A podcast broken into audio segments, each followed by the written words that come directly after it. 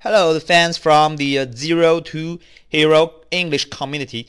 I'm your host, Wonder, and welcome to our MC Daily Show.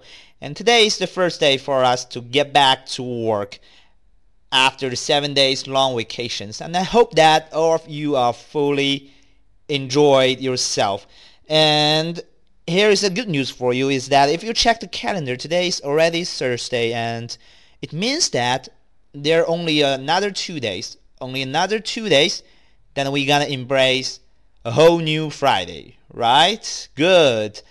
But the bad news is that the Saturday to this week, we still have to go to work. And don't forget. Well, unfortunately, I have to tell you another bad news is that the rumor of the possibility that there will be a movie version for the uh, famous drama The Game of Thrones has been brought to an end because the drama writers George Martin has confessed himself that he found it really hard and difficulties to let any character survive over two hours. wow, that's really a sad story. Okay, that's I think the most part of the daily show for today. And if you do like this program, please just do me a favor and transfer and forward it to all your friends because just a simple click for you is gonna do a lot of help for me.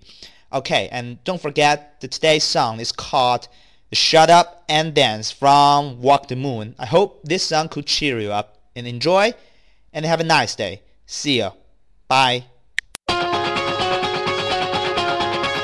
Oh, don't you dare look back. Just keep your eyes on me. I said you're holding back. She said, Shut up and dance with me. This woman is my destiny. She said, Ooh, ooh shut up and dance with me.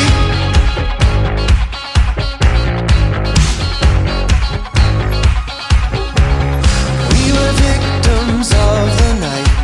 The chemical, physical, kryptonite to the face and the fading light?